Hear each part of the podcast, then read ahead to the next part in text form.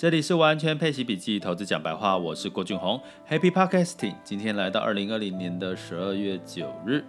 那其实昨天录了一集，讲了孤位的我的一些心得看法，也有得到一些回响，其实还蛮开心的哈。就是其实我发现，其实在很多的事情上面，尤其跟投资很相像哈。你在生活上面常常慢，你会你用什么样的想法跟念头，你就会吸引到什么样的人靠近你身边啊。比如说，你觉得哎呀，你自己投资就是赚不到钱，可能靠近你身边的人也都是那一种，就是苦哈哈的，或者是也有点失意的人的状况。那如果你的心心态是一直觉得自己有很清楚的目标。然后也是很有信心，比如说你对最近的投资的市场，不管是从台股，我记得在前阵子录了一集台股的直播，那个时候我讲台股肯定信心好的啊，因为第四季这个基本面、订单、产能、库存、库存低、产能高、订单增加、出口旺盛，这些其实。都是非常非常可以理解为什么台股会一直往上走的哈。然后在这个过程当中呢，其实我就感受到这个呃现场的氛围是哈，你那么肯定台股会涨那种感觉。可是并不是说这是一种肯定，而是说当你一旦你的对市场的判断，你自己的相信的价值核心的一些观念是。呼应你自己的想法的时候，就这个时候你要选择的是相信你自己的看法。如果你已经都了解了市场，也掌握了很多重要的一些数据，也告诉你说这个市场就会涨，那你还不相信这个结论的话，那其实某种程度在内心深层的意义就是你根本不相信自己，也就是说你对自己是没有信心的。所以现在到十二月底了，大家开始在反省检讨，或者是对于今年自己不管在投资或在工作上面的表现是否如何。不过都已经过去了，过去的就我们投资常讲嘛，过去的经验不代表未来的结果。可是你必须要相信，你接下来做的事情是对的。也就是说，如果你现在选择做的工作，或者你选择做的投资方式，或者是你选择。做的任何的技巧，比如说有一些有一些这个呃朋友跟我分享，他就觉得呃做了配息，那干脆去买台积电哦，去做这个零股交易去存股，我觉得也很好啊，没有所谓的对跟错。可是，一旦你做了决定，你相信这件事情会成真。那你就是要相信自己的决定，要为自己自己的决定做负责，不要到时候做了之后发现，哎呀，我当初什么什么，或者你只是看了一个 YouTube 的一个内容，就就就觉得说你做你你你好像就去怪这个 YouTube 这个内容当初讲了这样这样讲，所以呢，回归到头来，我跟各位讲，其实十二月份大家要反省自己的过程，最后你一定要找到的，并不是说反省完就没事，而是你要反省反思之后。发现有什么自己做的明明是对的，可是结果不如你预期预期，那你就继续相信自己，因为还有一年嘛，二零二一年会比二零二零年更好，那你就相信这个结果会在二零二一年发生，那基本上就就你会发现时间就会给你你要的结果了，这我已经是体验了多次了，也周遭你也看到很多人都有这样子的一个体验，那如果还没有这个奇迹，这个。Miracle 还没有发生在你身上，没关系，你只要相信时间就会让你想要的这件事情成真的。我想投资也是一样哈。那我今天呢，其实要跟各位分享的是这个，呃，应该主要是在医药板块，还有一个叫 REITs 的部分。如果时间够，我再多讲 REITs；如果不够，我就讲一下 REITs，就明天讲哈。那我要讲医药的部分，其实是，其实医药它其实除了在二零二零年因为疫情的关系，让医药的生技医疗的这个产业呢大爆发，哈，就是表现得不错。可是呢，如果你从过去回推几年来看，医药的这个产业大部分都是稳定的、慢慢的成长。那我觉得它其实是很适合这个。呃，一般的，比如说你追求稳健或者是长期的报酬的一些投资人，或者是你即将进入退休，医药产业一直是在股票类型里面，我觉得相对来讲，长期是可以看到趋势的。什么趋势？因为人会老，老了之后就会吃很多的这个保养品，甚至你的医药的进步。哈，那像在这个最近的新闻，就是穆迪调升了这个 S 全球的制造制药业的展望。它调升的理由是什么呢？因为除了在它从稳定调升到正面哦，那因为除了新冠。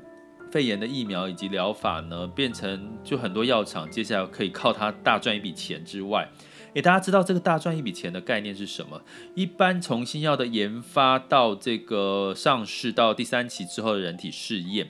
其实它的获利有将近快千倍、几百倍到千倍的获利哦。那你会觉得哇，很惊人，对不对？你一旦研发一个新药成功，一开始因为你有专利嘛，你有专利权的期间。你会有这个几百倍到千倍的获利，就算你过了专利之后，这个药变成学名药之后，你还是仍然有百倍以上的一个获利的这个空间。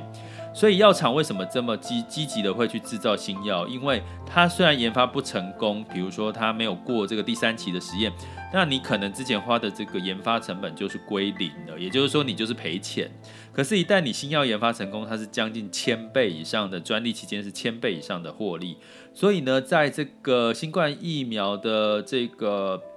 上市之后，那比尔盖茨最近也发也也讲了说，他预计觉得在第一季会有六个哦六个可以用的疫苗上市，在用在普遍用在人体身上。那我有跟各位提过，其实疫苗上市它一定要冷冻，冷冻的话就会增加什么冷冻运输仓储哈，所以这个运输也是你可以在疫苗上市之后可以去关注的一个部分。那这个这个重点来了，就是那。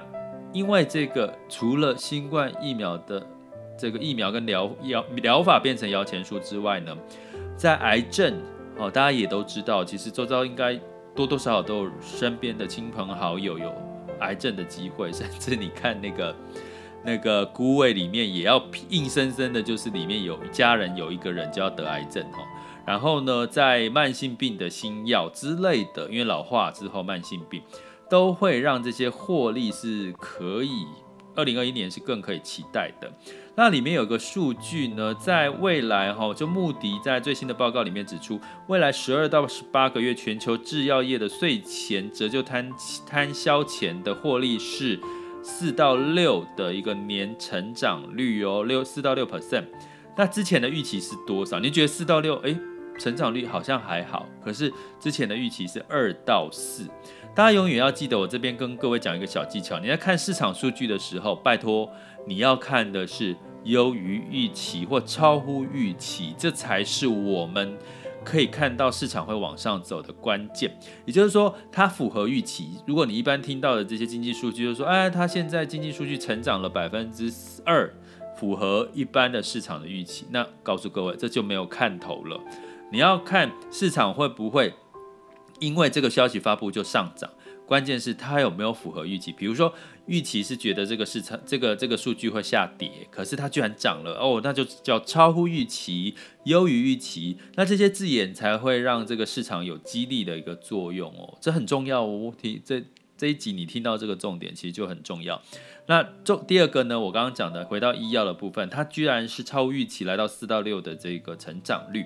那我也跟各位提过哈，我在我的社团或者是在我的网校，也在每周的这个郭老师玩转配习的单元里面，会跟各位提到，在医药的这个板块里面，其实很重要的就是它其实有将近六个月，好，不不跟在每年的六七月就是它的这个全球医学会议。那全球医学会会议就是干嘛呢？就是用来发表新药、新的专利、新的技术的一个关键时间点。那根据过去的历史回测，大概在医药板块会不会在六七月，就是医学会议召开的时候才开始上涨，而是在六七月之后往前推几个月就开始，呃，怎么样事先反应呢？因为股市是事先反应在这个呃我们的消息前面，走在前面的哈。那在穆迪认为，在癌症、糖尿病、其他慢性病的新疗法呢，是全球制药里面最快的。好，那里面提到像。默克拉、必治妥拉、罗氏推出的癌症免疫疗法的新药是可以期待的哈，所以呢，在这个而且都进入到第三期的人体试验的安全性，呃，跟各位提一下，其实在人体试验的部分，通常都要几年的哈，一一到三年。可是因为这次是新冠疫苗的这个，大家就急了嘛，因为你市场再拖下去，可能市场的景气会。钱钱 那个宽松的程度太高，也还是会有负效果的哈，就有一种饮鸩止渴的那种感觉。所以呢，基本上就必须要压缩这个第三期试验的时间，所以只有短短的几个月哦，它就第三期试验就通过了，是这个原因哦。所以这次的新冠疫情是疫苗这个是特例，一般的这个第三期试验大概都要到一到三年以上哈。那所以以这样子来看的话，在明年哦，除了这个新冠疫苗的利多对药厂之外，其实还有其他慢性病、癌症、糖尿病这些的用药。大家周遭身边如果有糖尿病的朋友或家人，你应该知道糖尿病洗肾啊，或者是一些并发症的一些可怕吧。所以呢，从这些的角度呢，你就可以很清楚的了解，其实明年医药的板块。千万也要关注，不一定不要缺席哈，不一定要缺席哦。说我们在这个不同的研讨会听到最近讲的，就台股二零二一年不要缺席。那可能我要这边也要提醒各位，医药的板块也不要缺席。那下一个 REITs 时间的关系，我们就下一集再来聊一聊 REITs 这件事喽。接下来进入到我们二零二零年十二月九日的全球市场盘势轻松聊。好啦，那在这个美股美股周二的是三大指数都收红，那道琼上涨零点三五，S M P 上涨零点二八，纳斯达克上涨零点五，哦，都其实持续的往上走。虽然涨幅不高，可是下周一就是这个新的纾困措施要公布了，所以其实最近应该在消化这个的上涨的幅度，哈。但是大家要小心哦，如果这个周一的新闻一出来，也许这个利多结束了，会不会接下来有一些修正的可能性呢？预测哈，姐只是猜测哈，通常就是这个利多已经过去了，变成过去式的时候，大家来关注一下，好，来看一下周一会有什么样的变化。下周一，欧股的部分呢，在这个。普遍也是上涨居多啦，那但是最近的焦点就是新冠肺炎的新增病例仍在增加，英国脱欧的协议的一些变数哦，所以小涨哦，泛欧六百上涨零点二，然后法国跟呃英国跟德国上涨零点零五跟零点零六，法国小跌零点二三 percent。那雅股很强，尤其是台股哈，周二的时候又超又第三天收高了哈。那通常在科技股带动，美国科技股带动下，在台积电、联电、联发科也都是指标性的类股哈。那今天在是十二月九日周三的早上十点五十四，那台湾加权股指数是上涨了二十六点哈，二十六点六六哈，上涨零点一九。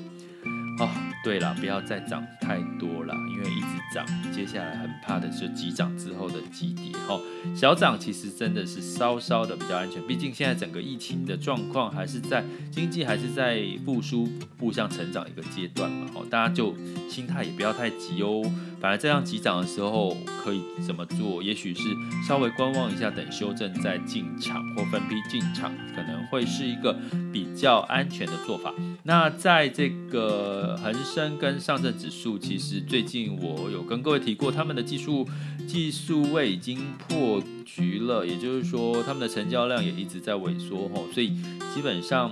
有点。恒生跟这个上证都是盘整的格局了，有时候早盘上涨了，下午就跌下来哈，所以其实基本上这个盘整格局的过程会持续多久，就是端看他们在政策面上面，或者货币政策，或者是这个外资有没有持续的青睐了。可是因为十二月嘛，即将接入到耶诞节，外资开始慢慢要熄火休息了哈。所以如果这一周 A 股跟恒生没有在成交量放大的话，尤其目前 A 股是周二是收到七千万、七千七千亿、七千七千亿的这个人民币成交量哈。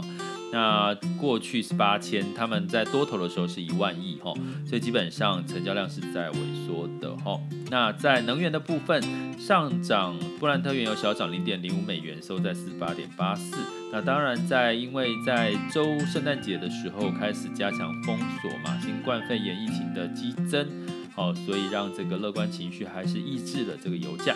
贵金属呢，因为接下来周一可能美国要释出刺激政策了，所以在黄金上涨了零点五 percent，来到一千八百七十四点九美元每盎司。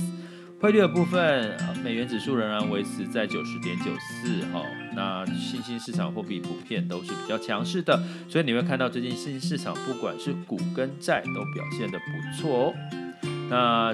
明天如果没有忘记的话，哈，明天呃，我希望跟各位来聊一聊瑞兹这件事情喽。那我们就下次见。这里是完全配息笔记投资讲白话，我是郭俊宏，关注并订阅我，陪你一起理财。